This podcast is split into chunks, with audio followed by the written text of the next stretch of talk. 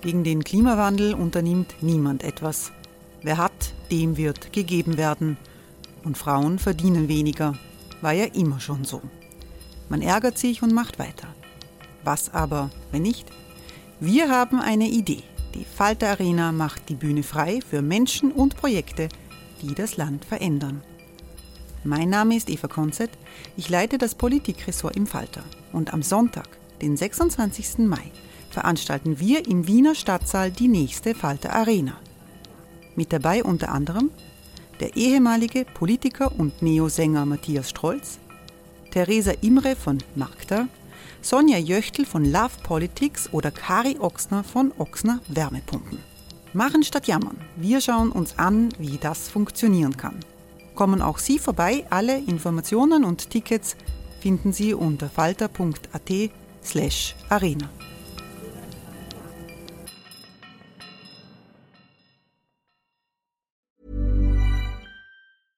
Ryan Reynolds here from Mint Mobile. With the price of just about everything going up during inflation, we thought we'd bring our prices down. So to help us, we brought in a reverse auctioneer, which is apparently a thing. Mint Mobile unlimited premium wireless. Have to get 30, 30, bit to get 30, bit to get 20, 20, 20, bit to get 20, 20, bit to get 15, 15, 15, 15 just 15 bucks a month. So, Give it a try at mintmobile.com/switch. slash $45 upfront for three months plus taxes and fees. Promo rate for new customers for limited time. Unlimited more than 40 gigabytes per month. Slows. Full terms at mintmobile.com.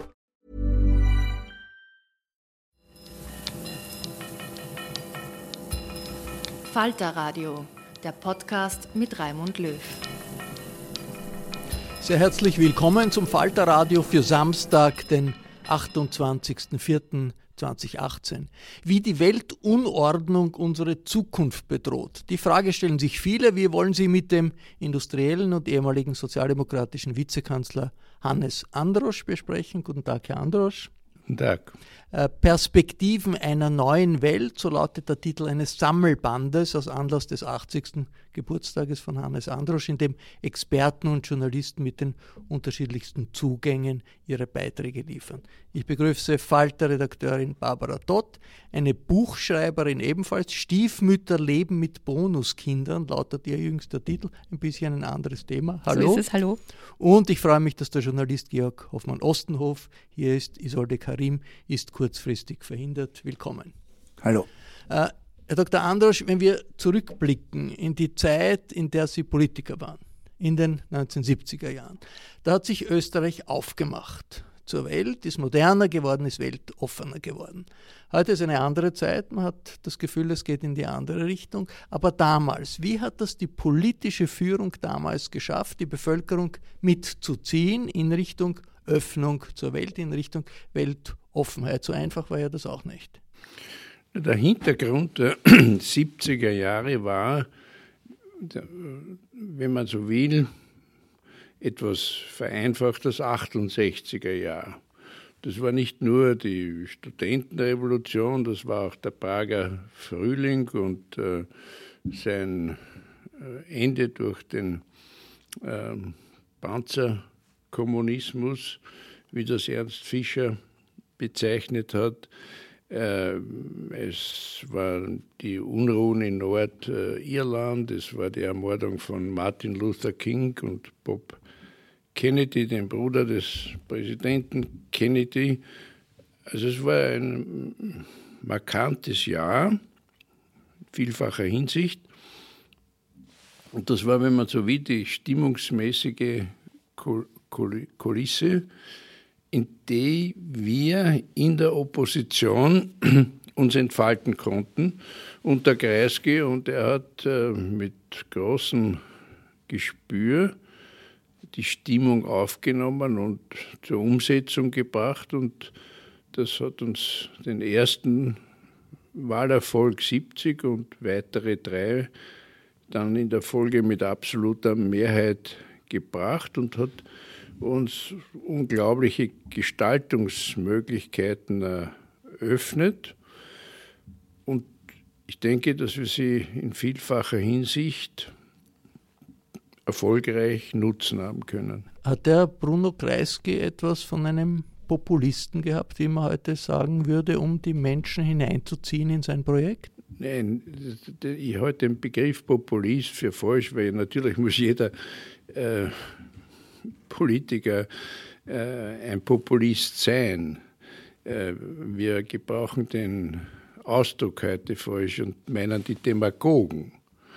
Äh, und die lehne ich ab. Aber natürlich, man macht ja Politik für die Menschen und nicht gegen die Menschen. Also es ist der Begriff jetzt eingebürgert, aber ich halte ihn in der Form für falsch. Was wir bekämpfen müssen, sind die autoritären, nationalistischen Demagogen.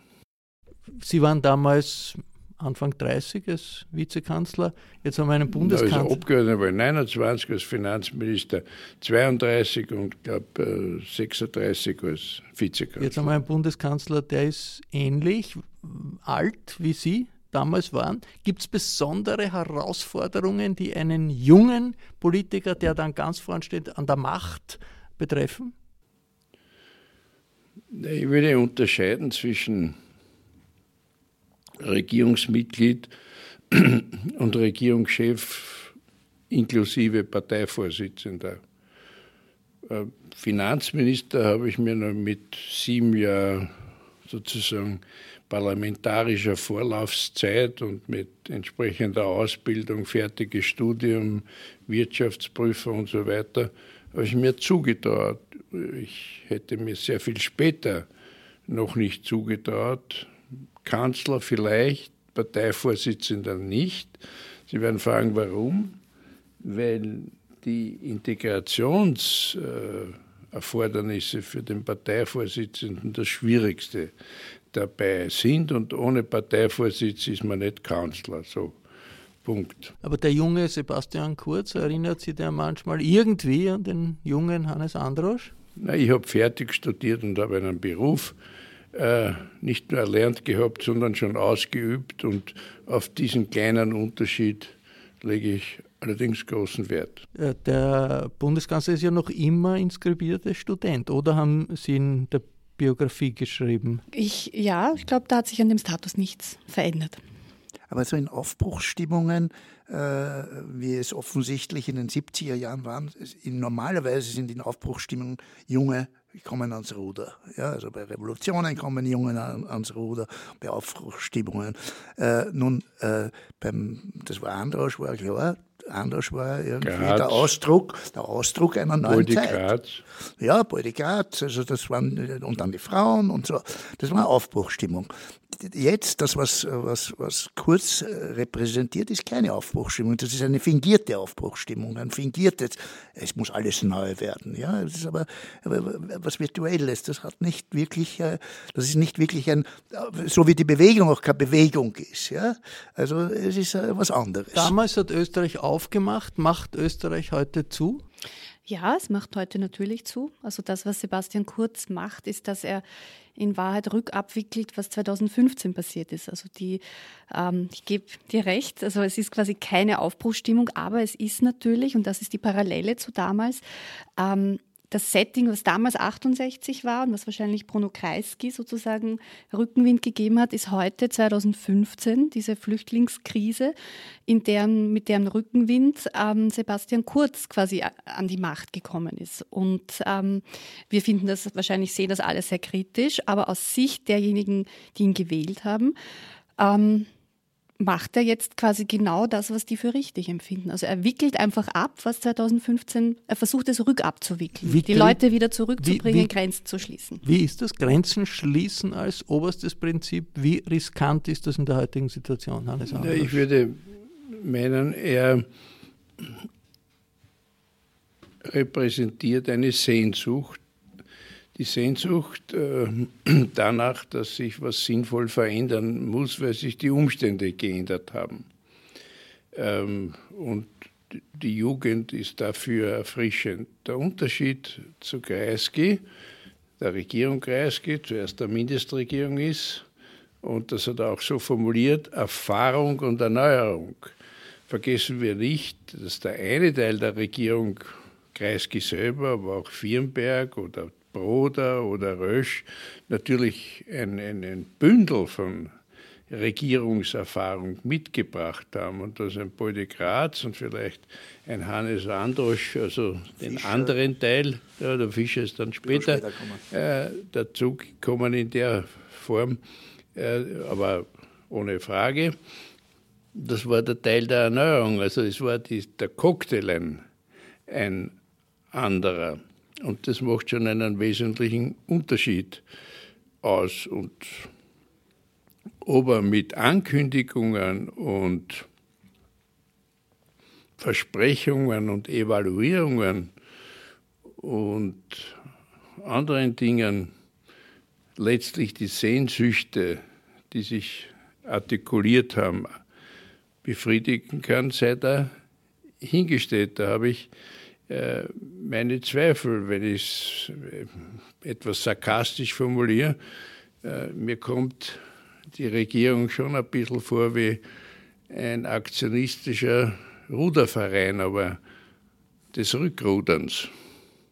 Das Rückrudern, das heißt Grenzen eher Nein, zu als auf? Das heißt, Dinge, die er selber beschlossen hat, wieder aufheben, das Rauchverbot in, in, in Lokalen, was war anders längst Selbstverständlichkeit ist in den Kneipen in Deutschland schon zehn Jahre wieder rückgängig zu machen, ist ein Paradebeispiel für Rückruderei. Okay. Beispielsweise Maßnahmen, die er als Integrationsstaatssekretär noch befürwortet hat, werden jetzt wieder zurückgenommen. Naja, als Integrationsstaatssekretär und dann Minister kann er auf keine besonders glanzvolle Bilanz äh, verweisen. Das sei wohl auch angemerkt.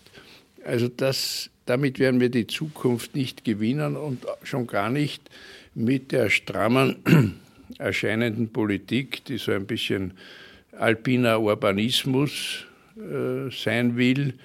Äh, wir machen aus Österreich eine alpine Wagenburg und nach Möglichkeit äh, innerhalb einer Festung Europas und dann werden wir die Außengrenzen schützen mit zwölf berittenen Polizisten und mit den Panzern und den nicht fliegenden Eurofightern werden wir Löcher ins Mittelmeer graben, damit die Außengrenzen geschützt ist.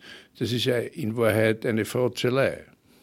Ist das nicht ein Trend, der über die Grenzen der jetzt Parteigrenzen von ÖVP, FPÖ hinausgeht, zu sagen, bitte, wir wollen uns zurückziehen aus der Welt? Freihandel war noch vor vielen Jahren etwas, wo man gesagt hat, ja, da gibt uns mehr Möglichkeiten.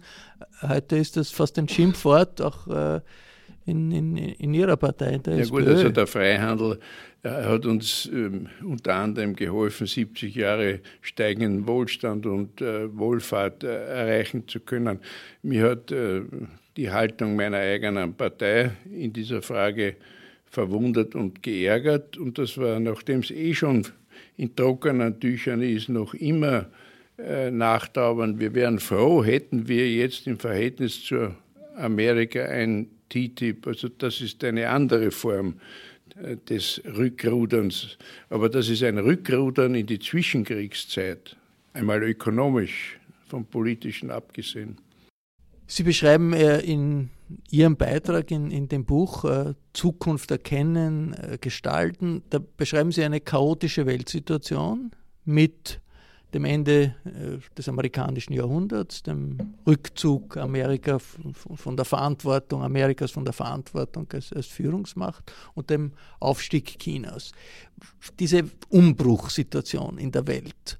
Was bedeutet das für Österreich? Was ist das?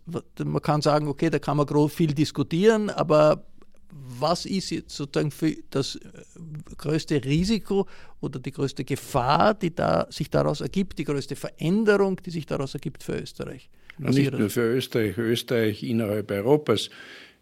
Europa läuft Gefahr, im Abseits zu landen und in die Bedeutungslosigkeit äh, zu versinken. Das gilt schon für die uns unmittelbar betreffenden Themen. Osteuropa, Balkan, Nahosten, Mittlerer Osten, Nordafrika, das ist in der europäischen Nachbarschaft, nicht in der chinesischen und nicht in der amerikanischen.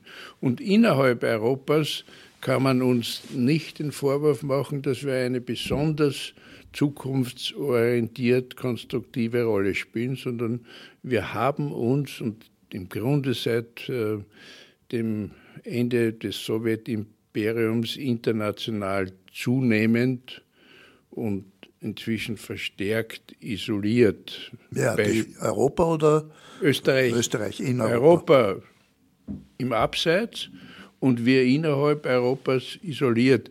Und wir fangen uns da Themen an, die längst gelöst sind.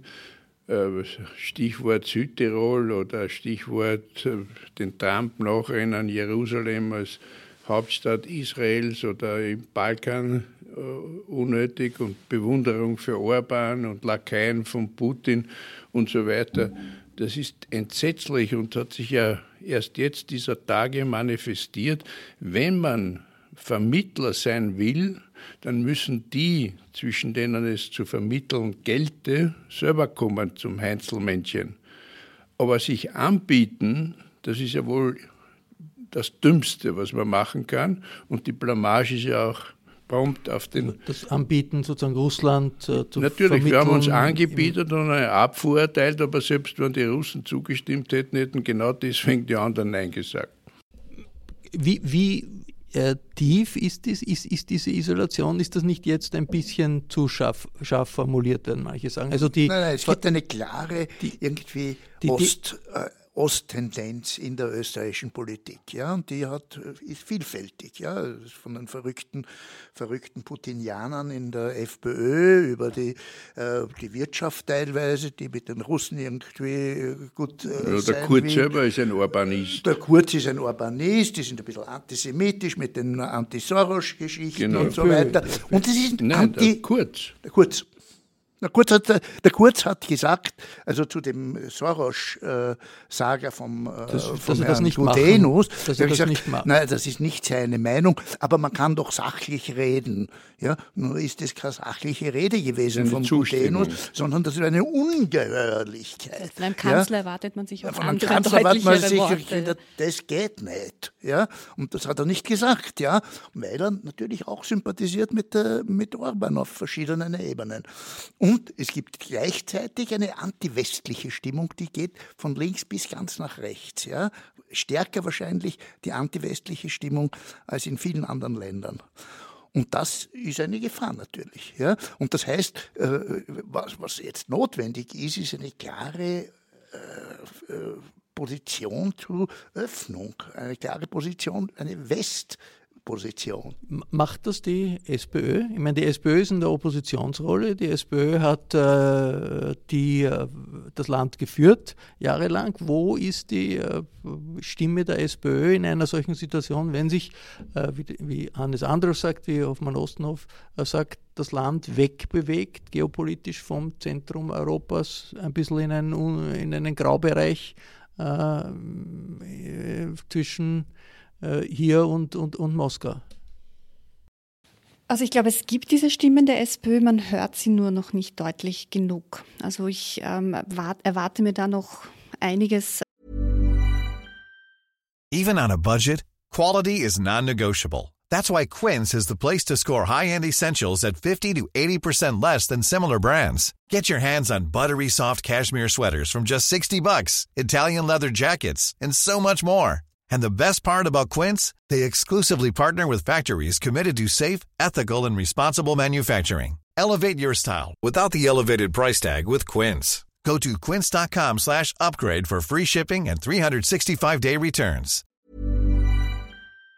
Vor allem im Zuge des ähm, Wahlkampfs zum Europäischen Parlament an Positionierung momentan finde ich ist es noch ein bisschen ein bisschen zu schwach quasi die, die, den Konter, die Konterposition äh, ist ein wenig schwach wahrnehmbar noch. Die, die Sozialdemokratie ist in Europa überall in einer extrem schwierigen Situation. Ist das äh, ein Punkt? Auch die christlich-sozialen, nicht? Wenn äh, die Frau Merkel mit 32 Prozent äh, die Wahlen hinter sich gebracht hat und zwar noch Kanzlerin geworden ist für lange immer, da muss sie der Adenauer im Grab umdrehen, nicht? Aber Christdemokraten regieren Aber die, die Mehrheit die, der EU-Staaten. Die, die Sozialdemokratie hat diese Entwicklung und diese Veränderungen und die Tatsache, dass sie darauf keine Antworten gefunden haben, keine Neuorientierung geschafft haben, keine Perspektiven und damit Orientierung geöffnet hat, deutlich äh, stärker getroffen. Da kann man noch sagen, äh, die Sozialdemokratie in äh, Österreich weniger als in Italien oder den Niederlanden oder in Frankreich oder selbst in, in Deutschland. Das ist zwar richtig, aber Trost ist es noch lange äh, keiner. Also hier ist ein, in Europa ein großer Nachholbedarf. Wir haben noch nicht angesprochen alles, was im Zusammenhang mit der Digitalisierung äh, schon im Gange ist und noch auf uns zukommt und noch Antworten erheischt. Äh, das kann man nicht äh, mit, mit, mit irgendeiner Maschinensteuer oder mit einer Robotersteuer oder was lösen. Das ist eine Illusion. Und ähm, Westorientierung äh, manifestiert sich nicht daran, dass man über das CETA-Abkommen eine ohnehin in die Hose gegangene lächerliche Abstimmung macht und nachdem das ohnehin alles gelaufen ist, noch immer daran äh, festhält. Also ich bin da noch nicht äh, so optimistisch, jedenfalls kann ich es nicht erkennen, aber möglicherweise haben Sie da ein besseres vorausgefühl.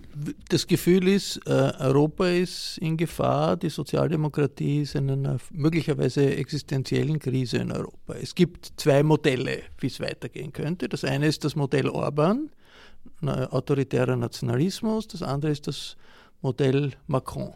Eine Vision äh, in Richtung stärkerer Integration, um eine größere Rolle in der Welt auch zu spielen.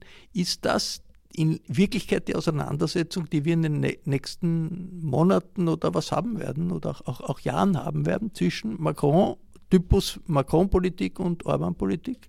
Ich glaube, also Macron ist im Moment so quasi der interessanteste Politiker in Europa, äh, der tatsächlich was will. Ja, der im Unterschied zu den anderen, die irgendwie verwalten wollen und schauen, dass das alles nicht durch auseinanderfliegt, hat der ein Projekt. Ein Projekt, also verstärktes Europa, mit eigenem Budget für die Euro-Staaten, was weiß ich. Und das ist natürlich gefüttert durch äh, nationale Interessen. Natürlich, also Frankreich will wieder eine Rolle auf der Welt spielen. Und offensichtlich ich habe den letzten Leitartikel in, oder die letzte Hauptgeschichte im Spiegel gelesen, ne, wo die Deutschen sagen, um Himmels Willen, äh, wir waren jetzt die längste Zeit, hat es geheißen, wir sind die führende Macht und jetzt sind es die Franzosen. Die haben, äh, der wird empfangen in, in, in Washington mit, in, in Washington mit äh, allem Pomp. Ja, und nicht die Frau Merkel, die auf Arbeitsbesuch maximal hingeht. Ja, das heißt, und wer, wer hat in Syrien was gemacht? Das war Macron und, äh, und nicht die Deutschen. Die haben gar nichts damit ja, zu tun gehabt. Ne? Und die May, aber die war hat eine Nebenrolle gespielt. Ich meine, ein Kern für, für, für, das, für das Auftreten des Macron und für die Perspektive ist, Europa muss in der Welt auch eine Rolle spielen, um irgendwie äh, nicht unterzugehen. Ich meine, ist das etwas, was zum Beispiel auch in der österreichischen Politik eine äh, äh, Seite zum Klingen bringen könnte, wo man sagt, okay, Macron ist eine Orientierung, auf die könnten sich vielleicht mehrere Parteien in Österreich einigen. Ja, also ich finde, es gibt ja ein spannendes Vergleichsmomentum zu dieser Gegenüberstellung quasi, gehen wir in Richtung Urbanismus oder ist quasi Macron unser Weg, nämlich wenn wir zurückblicken, ähm, die Präsidentschaftswahlen ne, und dieses Wahlbündnis, das es gab, die österreichischen, die österreichischen Präsidentschaftswahlen und das Wahlbündnis, das es für Alexander van der Bellen gab. Also das ist ja eine Plattform gewesen, die hat weit über das hinausgereicht ähm, oder deutlich über das hinausgereicht, was jetzt SPÖ und Grüne abbilden. Da waren sehr, sehr viele konservative, bürgerliche Politiker dabei, die sich eben nicht so ganz mit Sebastian Kurz und seinem Kurs anfreunden können. Und ähm, das war natürlich auch eine klar proeuropäische ähm, Wahlplattform. Und ähm, es war auch eine, die sich quasi klar abgegrenzt hat zu den Rechtsdemagogen ich sage jetzt nicht Rechtspopulisten, weil sie haben da einen wichtigen Punkt, Rechtsdemagogen, FPÖ. Ähm, ja, also da gibt es, finde ich, ein sehr spannendes Referenzprojekt, äh, das vielleicht, ähm, also ich frage mich immer, wird das vielleicht wieder auch mal wiederholt werden können? Also die Wähler ähm, Plattform, die es damals gab, äh, die, die gibt es ja auch nach wie vor. Die wartet ja eigentlich darauf, dass man sie wieder aktivieren darf könnte. Ich, darf ich ein, äh, zitieren, äh, mich selber und zwar auf Twitter. Und da gab es äh, gestern Abend einen Tweet des äh, Christian Kern, der irgendwie Macron sehr gelobt hat. Und ich habe ihm auf Twitter eine Frage gestellt, äh, die lautete, den klarsten Entwurf für ein starkes Europa äh, hat Macron vorgelegt. Können Sie sich vorstellen, dass die Sozialdemokraten und andere auf Grundlage der Macron-Vorschläge eine parteiübergreifende Liste bei den Europawahlen bilden? Der Christian Kern hat nicht geantwortet, aber immerhin, er hat das geliked auf Twitter. Also es ist, äh, möglicherweise gibt es eine solche Diskussion. Ist das etwas, wo man sagen könnte, Europawahlen sind ein äh, Instrument, wo man auch verschiedene Parteien, die verschiedene Traditionen äh, hat, bündeln könnte, um eine pro-europäische Macron-Linie. Wie sieht das der ehemalige Das ist jedenfalls das ist über, überlegenswert, denn immerhin hat erfreulicherweise und äh, entgegen mancher Befürchtung der Macron einen deutlichen Wahlsieg in Frankreich erzielen können und äh, damit sind die Befürchtungen weggefallen und das war erfrischend und das ist äh, in vielfacher Hinsicht. Was die Inhalte anlangt, bin ich etwas skeptischer.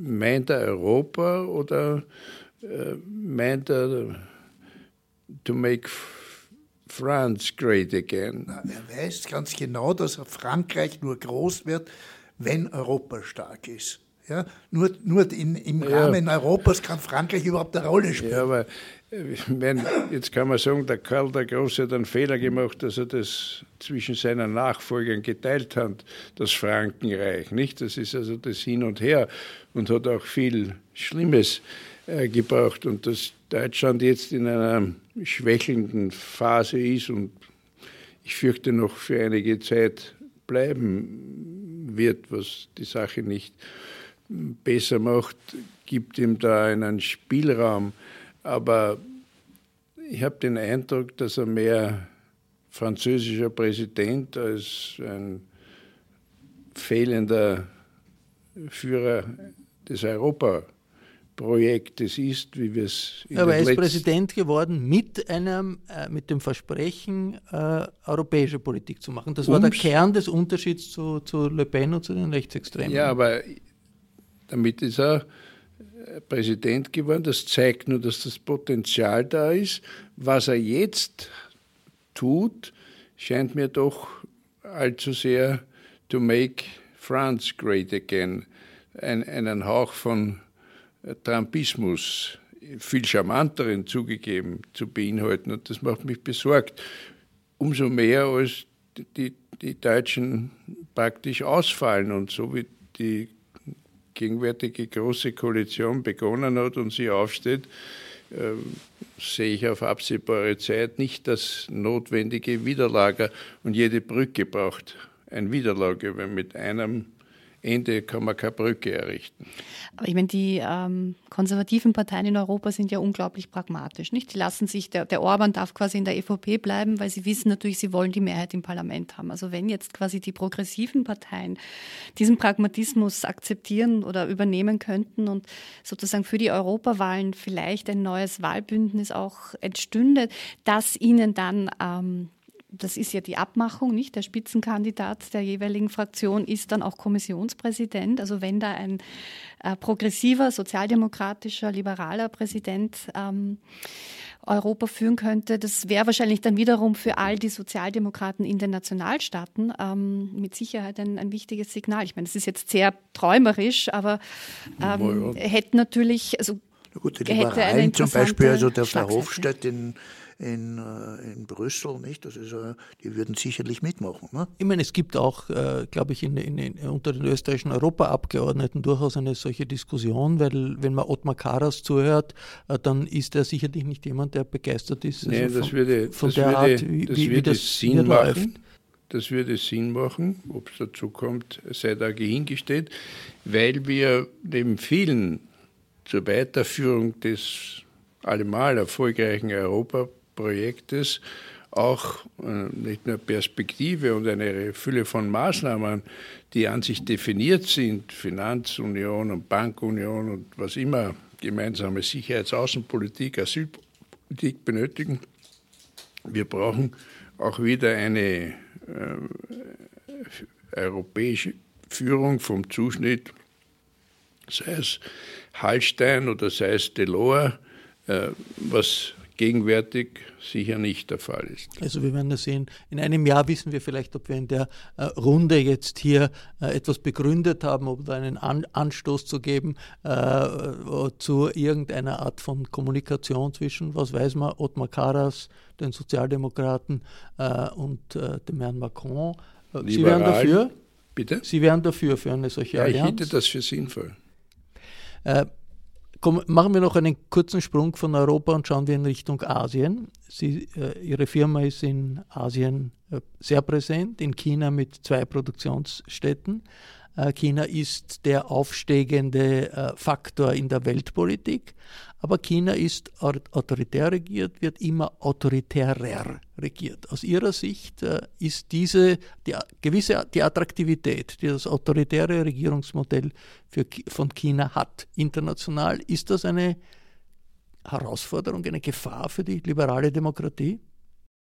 Also das wiederaufsteigende China noch lange nicht äh, dorthin zurück, wo es äh, vor 200 Jahren verdrängt worden war, ist eine Sache. Die chinesische Geschichte äh, war nie das, was man Westminster Demokratie nennen kann.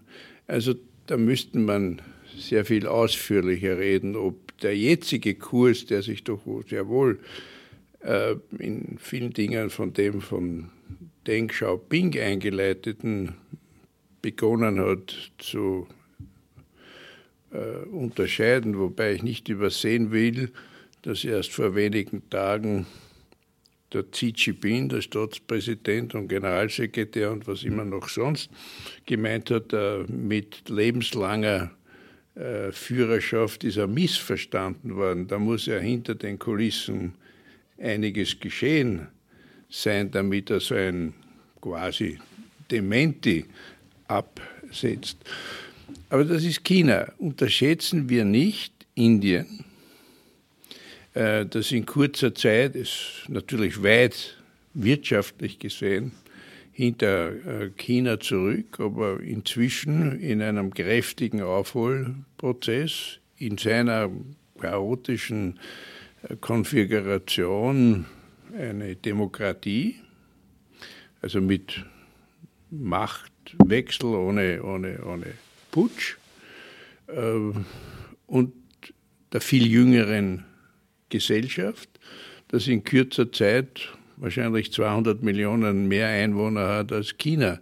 Also es ist nicht nur die Fixation von China ein Thema, sondern die Aufmerksamkeit für Indien notwendig und daneben so mal andere Staaten, denke nur an Indonesien oder sowieso immer auch Südkorea oder Japan es ist auf jeden Fall eine, vergessen. Es ist auf jeden Fall eine Verschiebung äh, in Richtung Asien und es ist eine Verschiebung von einem internationalen System, ja, wo es eine Führungsmacht gegeben hat, zu einer Vielzahl von Mächten, die wahrscheinlich längere Zeit dauern wird.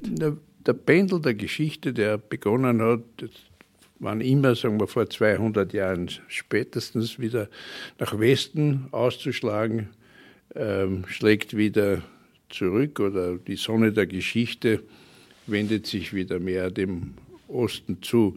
Das führt dazu, dass wir weder eine Bipolarität wie im Kalten Krieg mehr haben, noch eine Unipolarität, ein Hegemon in Form der Vereinigten Staaten, aber auch lange noch nicht ein eine Multipolarität sozusagen wie im 19. Jahrhundert in Europa, äh, das Gleichgewicht der fünf äh, wichtigsten Kräfte, sondern wie das ein Amerikaner Haas bezeichnet hat, eine für lange Zeit eine Non-Polarität und das ist ein ziemlich chaotischer Zustand. Die alten Gewissheiten sind weg und neue deswegen noch nicht entstanden. Ein chaotischer Zustand, auf den sich Europa äh, einstellen muss, auf den sich Österreich einstellen muss.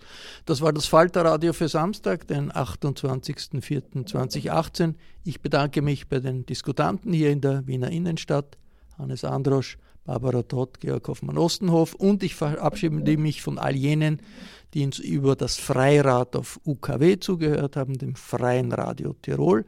Ab nächster Woche werden wir auch in Kärnten auf UKW zu hören sein, auf den Frequenzen von Radio Agora. Der Falter macht News Woche für Woche und er bietet Hintergrundinformationen in einer Zeit der Weltunordnung. Ein Falter-Abonnement unterstützt unsere journalistische Arbeit. Dieser Podcast ist ja gratis. Den Falter kann man online abonnieren über das Internet und zwar ist der richtige Ort www.falter.at slash abo. Im Namen des gesamten Teams verabschiede ich mich bis zur nächsten Folge.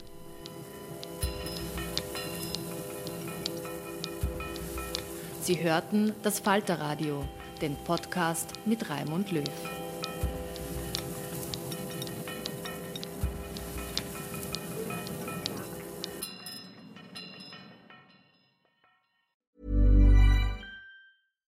Hey, it's Paige DeSorbo from Giggly Squad. High quality fashion without the price tag. Say hello to Quince. I'm snagging high-end essentials like cozy cashmere sweaters, sleek leather jackets, fine jewelry, and so much more. With Quince being 50 to 80% less than similar brands. And they partner with factories that prioritize safe, ethical, and responsible manufacturing. I love that. Luxury quality within reach. Go to quince.com slash style to get free shipping and 365 day returns on your next order. Quince.com slash style.